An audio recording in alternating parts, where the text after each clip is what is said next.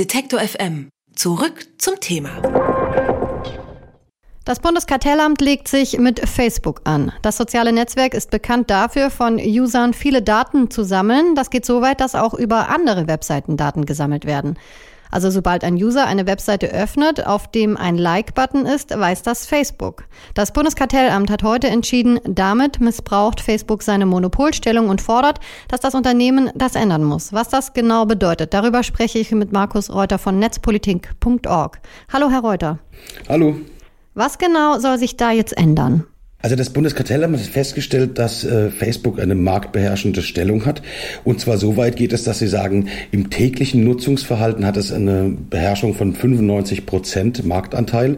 Und aus dieser äh, marktdominanten Stellung gehen eben äh, auch Auflagen hervor. Und da hat das Bundeskartellamt insbesondere eben kritisiert, dass Facebook die Daten äh, zusammenführt und die Nutzerinnen und Nutzer eigentlich keine Chance haben, dem zu widersprechen und auch nicht sehen, was da eigentlich passiert. Also, dass sie eigentlich in die, ja, dass sie, dass sie im Dunkeln gelassen werden und da nutzt eben äh, und nichts dagegen tun könnten. Und was muss sich jetzt dann konkret ändern von Seiten von Facebook? Das Bundeskartellamt fordert jetzt von Facebook, dass es ein Konzept entwickelt, wie man die, äh, die Zustimmung oder die, den Widerspruch der Nutzerinnen und Nutzer eben umsetzt.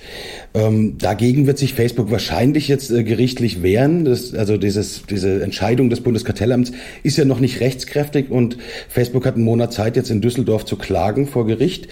Ähm, aber die Forderung ist, dass eben die Nutzer selbst und informiert entscheiden können, welche, welchen Datenzusammenführungen sie zustimmen.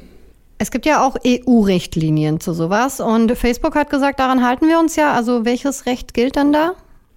Na, das Bundeskartellamt hat sich ganz äh, äh, explizit ja auf die Datenschutzgrundverordnung, die ein europäisches Rahmenwerk ist, die dann hier eben äh, in Deutschland auch umgesetzt wurde. Darauf bezieht sich äh, das Kartellamt und sagt, da sind die Verstöße. Und äh, das Problem liegt wirklich darin, dass eben die Nutzer gar nicht mehr sehen können, was mit diesen Daten passiert. Es geht darum, äh, Facebook besitzt WhatsApp, Facebook besitzt Instagram, Facebook äh, ähm, sammelt Daten auf externen Webseiten durch den Like-Button Like-Button, der eben auch das Verhalten mittrackt. Und Facebook will diese Daten alle und führt diese Daten auch alle zusammen. Ähm, und da äh, sollen eben Nutzer dagegen entscheiden sollen. Bis dahin soll das äh, untersagt sein, dass Facebook das weiterhin betreibt. Die große Frage ist natürlich jetzt, wie wird diese, diese Zustimmung bzw. der Widerspruch aussehen? Also Facebook hat in der Vergangenheit eigentlich immer wieder gezeigt, dass es so Datenschutzbestimmungen schön versteckt und dann gibt es sehr viele unterschiedliche Möglichkeiten, aber eigentlich weiß ich als Nutzer gar nicht, was stimme ich da eigentlich zu und was hat es eigentlich für Auswirkungen? Und da ist eben gefragt, wie kann das Kartellamt kontrollieren und eben die Auflagen so hart auch formulieren, dass diese Zustimmung bzw. der Widerspruch eben auch äh, für die Leute ersichtlich ist und eben klar und informiert und bewusst ich eine Entscheidung treffe und nicht irgendwo einen Haken setze, oh, habe ich zugestimmt und eigentlich weiß ich gar nicht, was passiert. Sie haben das jetzt gerade angesprochen, genau dieses Thema. Ähm, können Sie mal so ein bisschen aufdröseln, was Facebook da für Daten gesammelt hat, was die damit gemacht haben?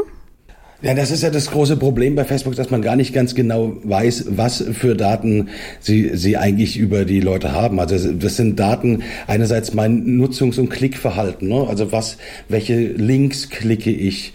Was habe ich für Daten schon eingegeben über mich selber? Ähm, das sind so, äh, da, da kann ich sehr viel über die Person rausfinden. Dann, was habe ich für, für Freunde, was, für was interessiere ich mich?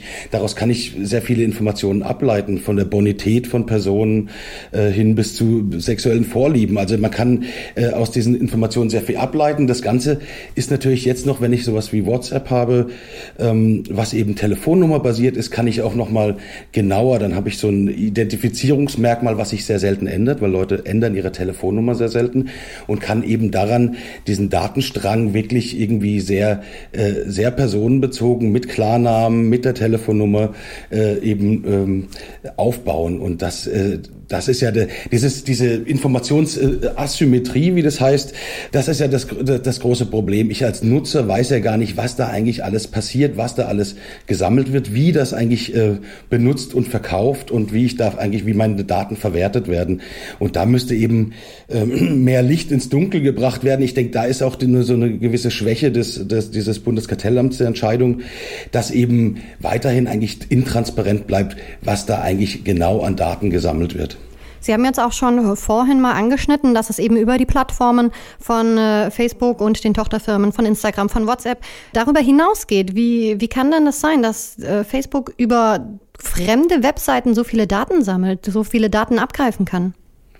Naja, das Internet ist ja so organisiert, wenn ich auf einer Webseite, also wenn ich da äh, einen, einen Inhalt einbinde, das kann auch übrigens auch äh, ein YouTube-Video sein, ne? also da passiert es genauso. Also ich binde diesen Like-Button ein und dadurch, dass wenn, wenn ich jetzt auf die Seite gehe, aber ich muss gar nicht mal äh, unbedingt äh, ein Nutzer sein von Facebook, sieht der Server von, von, von Facebook, dass dass da jemand ist. Wenn ich jetzt eingeloggt bin, erkennt er sogar, dass ich eingeloggt bin und was ich auf der Seite eigentlich anschaue. Dieser Like-Button, der kann jetzt unter irgendeinem Artikel auf irgendeiner Online-Seite sein äh, und Facebook weiß dann, ah, der war auf dieser Online-Seite und trackt das eben mit. Und das ist eben äh, sehr weit verbreitet und Millionen von Seiten nutzen diese, diese, diese äh, Like-Buttons und so kann eben Facebook auch über die Nutzung hinaus, also über die Nutzung auf ihrer Seite selbst hinaus eben den, den User weiterverfolgen wenn er einfach im Internet surft. Und das ist natürlich ein großes Problem, weil es noch viel mehr Daten äh, ran schafft als nur die Interaktionen, die ich auf Facebook selber mache. Jetzt hat es auch von Seiten Facebook schon geheißen, hey, es gibt da doch auch noch YouTube und es gibt ja auch Twitter. Also wir haben schon Konkurrenz. Aber was spielt diese, diese Monopolstellung überhaupt für eine wichtige Rolle oder warum spielt sie so eine wichtige Rolle in dieser Diskussion? Na, das große Problem mit der die Monopolstellung, also es gibt natürlich andere soziale Medien wie, wie YouTube, äh, aber das ist, nicht, das ist nicht jetzt Social Networking im klassischen Sinne. Und wenn es um Social Networking geht, dann ist Facebook steht dann eben ziemlich äh, alleine da. Also Google Plus gibt's bald nicht mehr. Die offenen Alternativen wie Diaspora sind Nischenprodukte für ein paar Nerds quasi. Und äh, wer das Problem ist ja, dass ich quasi, wenn ich nicht Teil von Facebook bin, immer weiter ausgeschlossen bin. Wenn jetzt ein großer Teil der Bevölkerung da ist oder meines Freundeskreises. Jetzt ist da eine Geburtstagsfeier, da wird darüber eingeladen und die Leute verschicken schon gar keine E-Mails mehr und ich kriege das im Zweifelsfall gar nicht mit, wenn ich da bin. Und je mehr Leute da sind, das nennt man den Netzwerkeffekt, äh, desto mehr Leute gehen dann auch hin und desto unverzichtbarer äh, wird eben wird eben ein soziales Netzwerk und ich komme dann gar nicht mehr raus, weil die Alternativen äh, nicht nicht nicht da sind und das hat eben das Kartellamt auch festgestellt, dass die Leute quasi eingeschlossen werden und dass dieser dieser Netzwerkeffekt eigentlich auch diese Dominanz immer weiter befeuert. Das Bundeskartellamt hat Facebook eine Frist gesetzt. Ihre Praxis sollen Sie innerhalb der nächsten zwölf Monate ändern. Ist das realistisch? Naja, das ist schon realistisch. Das ist jetzt eine, das ist natürlich für so einen großen Konzern ein, äh, sagen wir mal, ein sportlicher Zeitplan. Äh, aber ich bin jetzt gespannt, wie es weitergeht, ne? ob das vor Gericht durchkommt. Und wenn es durchkommt, müssen sie das eben umsetzen. Und dann hat das natürlich auch äh, international Auswirkungen, weil vielleicht auch andere nachziehen. Würde das dann auch heißen, dass Facebook die schon gesammelten Daten löschen muss? Ich glaube, da ist es gerade so, dass Facebook natürlich bis dahin schön weiter sammelt. Es gibt jetzt ja auch Pläne, das hatte Facebook gerade zuletzt angekündigt, dass sie die Messenger äh, in Facebook aus WhatsApp äh, und äh, aus Instagram zusammenführen will. Also dass ich quasi, egal ob ich jetzt auf Instagram bin oder auf Facebook, kann ich quasi in dem gleichen äh, Messenger miteinander kommunizieren. Und das ist so eine Art äh, Gegenmaßnahme, wenn die das jetzt schnell durchziehen, dann schaffen sie Fakten und machen eine Zusammenführung von Daten eigentlich unumkehrbar. Und ich vermute, dass Facebook genau diesen Schritt gehen wird, weil es dauert halt eben doch ein bisschen, bis dann diese Kartellamtsentscheidung umgesetzt wird und dann sind die Daten vielleicht auch schon zusammengeführt.